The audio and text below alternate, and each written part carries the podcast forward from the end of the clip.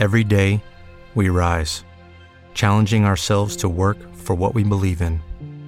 At U.S. Border Patrol, protecting our borders is more than a job, it's a calling.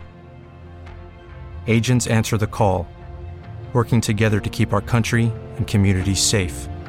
If you're ready for a new mission, join U.S. Border Patrol and go beyond.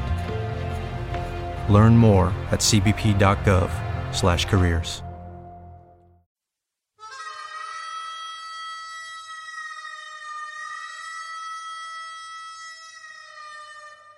Toda canción tiene una historia detrás, a menudo desconocida. Historias que a veces reflejan episodios o sentimientos de su autor. Y otras oscuras y alucinantes leyendas, que van empañándose de detalles con el paso de los años. Y que a veces son el mero resultado de la imaginación de la gente. ¿Qué esconden esas letras? ¿Qué hay de real en dichas leyendas? Nosotros las exponemos pero la decisión es vuestra.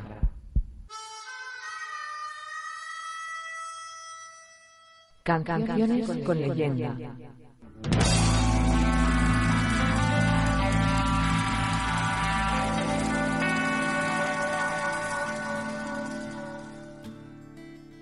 Buenas tardes, Banús, y a todos los oyentes de Disco Infierno.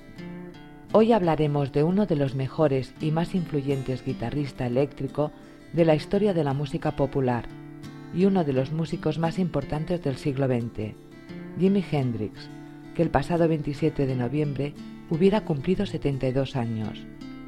Su desafortunada muerte a los 27 años dejó al mundo de la música con una herida que se ha tratado de tapar, pero nunca acaba de curar. Nacido en Seattle, Estados Unidos, el 27 de noviembre de 1942, de formación autodidacta, Jimi Hendrix empezó a tocar la guitarra a los 12 años.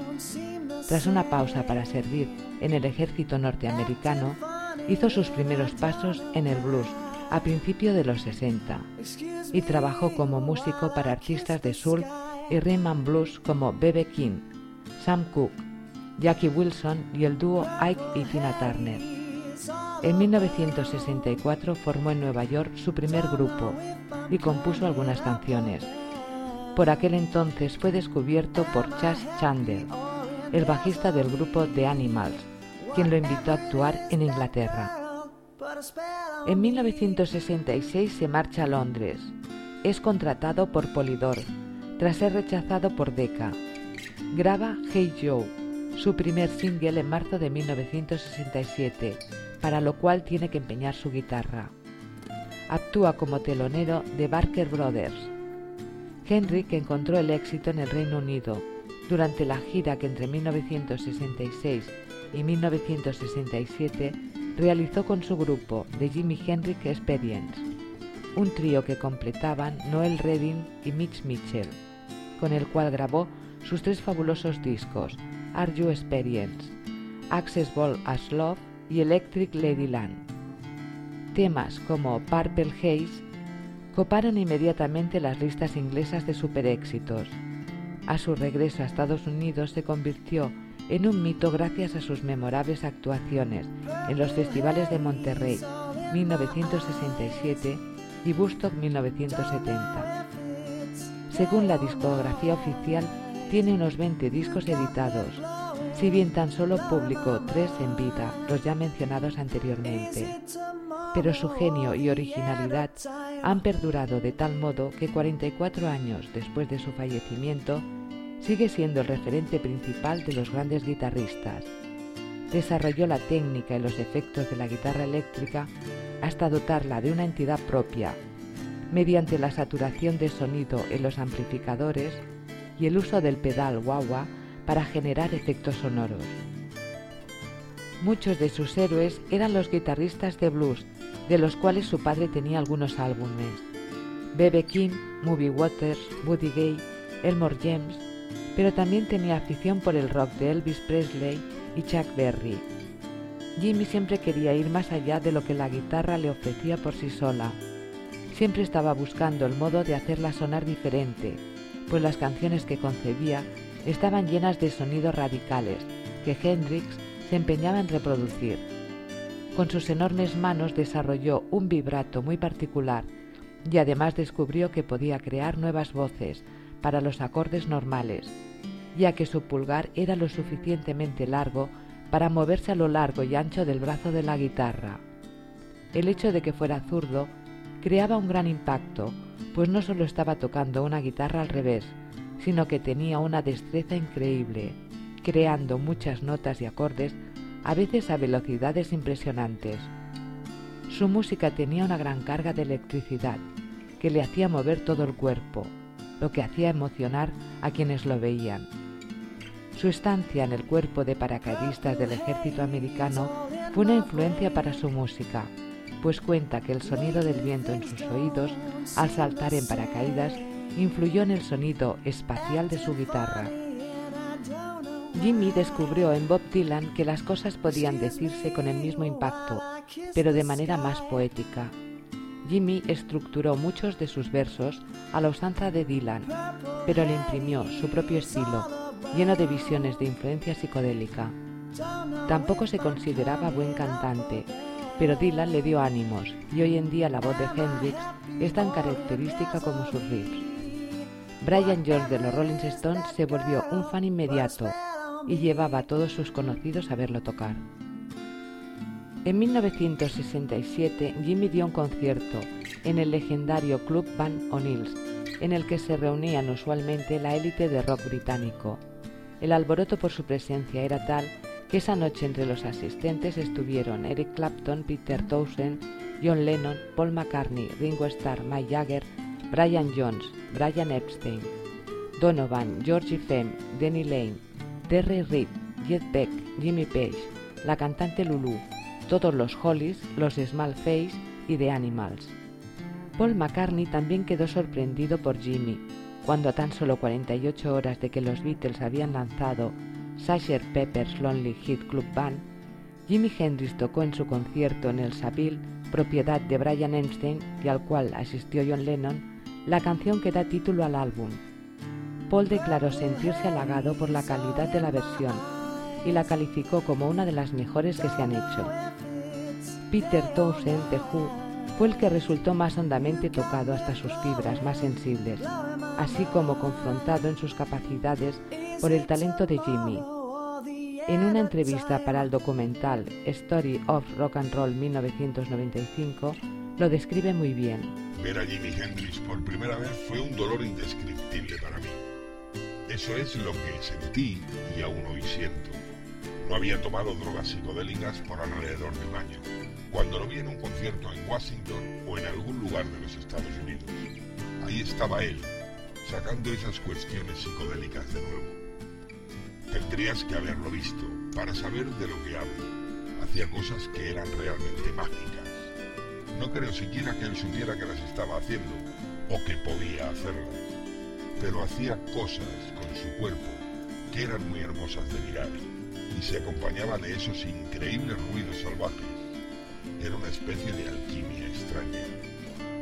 Tomó la cultura de las drogas y demostró que en verdad existía algo como la poesía física en el rock sentías pequeño y te dabas cuenta cuán lejos debías llegar aún. Y otra cosa muy dolorosa fue conocerlo después y darme cuenta de que él no sabía lo que estaba haciendo. No tenía ni idea de su grandeza. Los expertos en materia guitarrística afirman que la diferencia que había entre Jimmy y los guitarristas británicos del momento, como Eric Clapton, Jet Beck o Alvin Lee, es que se podía distinguir claramente las influencias que cada uno tenía. Pero Jimmy, a pesar de que era fan de los mismos músicos que los británicos, no los copiaba, sino que los transformaba en un sonido propio. Hoy hablaremos de su canción, Purple Haze, que forma parte del disco Are You Experience, que en el año 2004 la revista Rolling Stone incluyó dentro de su ranking de las mejores canciones de la historia en el puesto 17. Fue el 26 de diciembre de 1966 cuando Jimi Hendrix acabó de componer dicha canción en el backstage de un club inglés llamado Upper Cup. Según palabras del propio Hendrix, él soñaba mucho y muchas de las cosas que soñaba las trasladaba a las letras de sus canciones.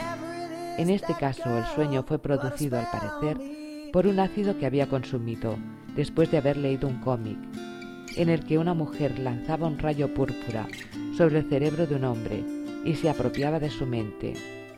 Así que el ácido sugestionó el sueño de Jimi Hendrix, el cual recordaba que se encontraba caminando sobre el mar y entonces una neblina púrpura lo rodeaba y le hacía hundirse hacia el oscuro fondo.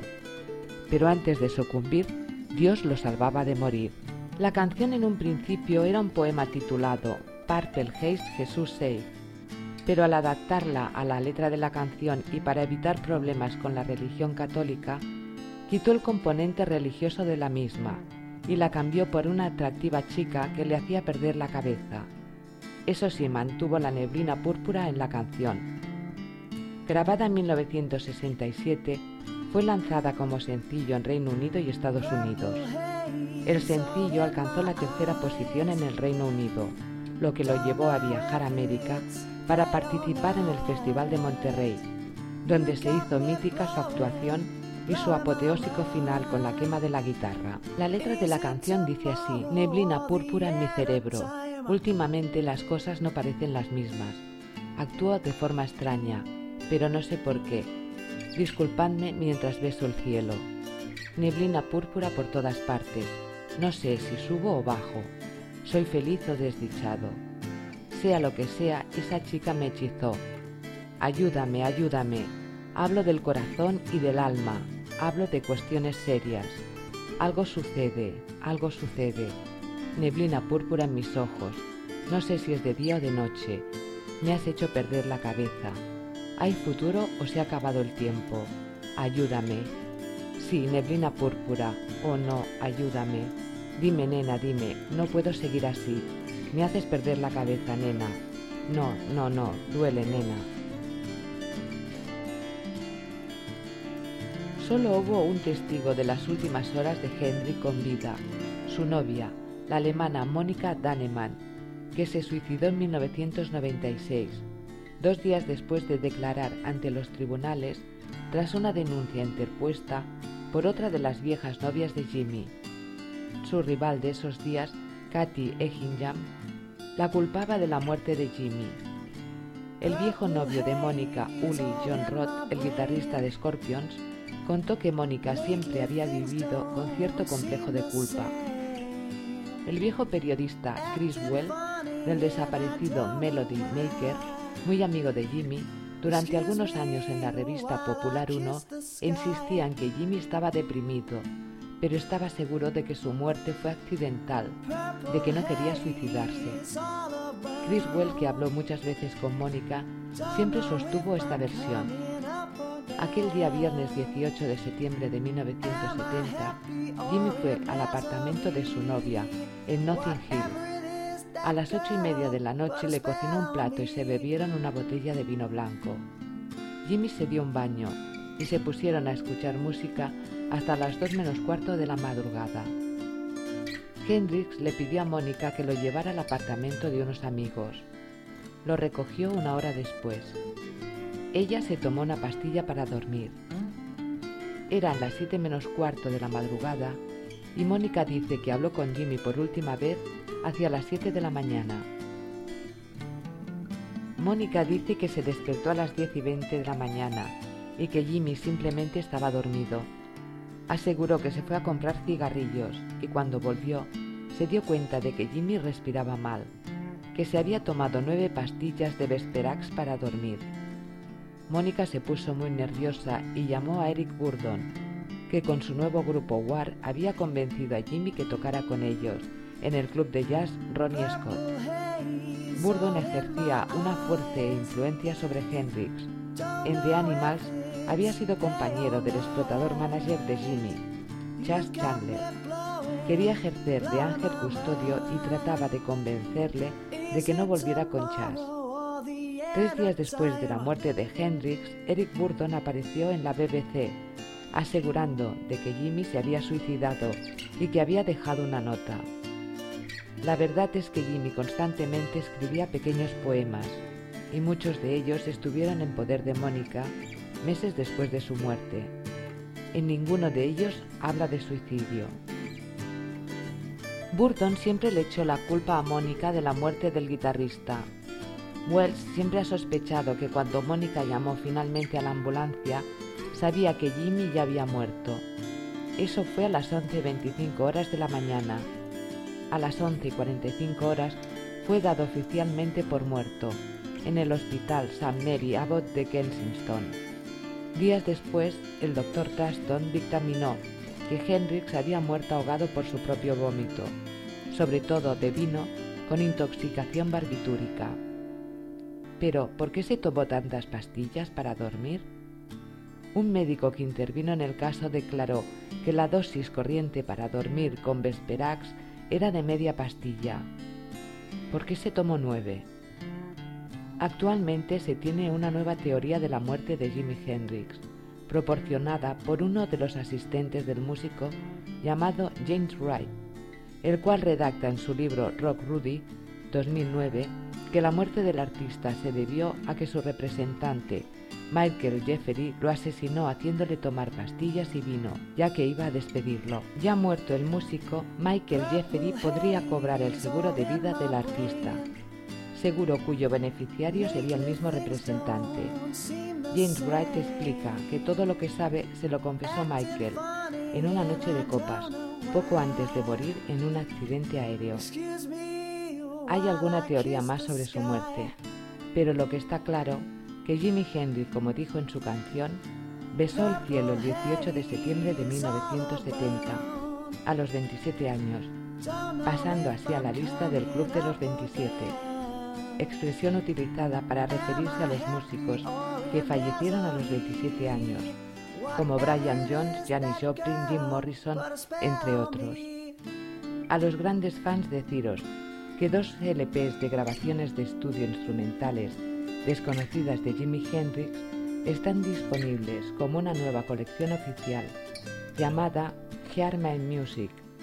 Salió a la venta el pasado 28 de noviembre la colección incluye exploraciones creativas del guitarrista que, según el sello que lo publica, grabó durante la primera mitad de 1969. Hasta la próxima semana. Thank you.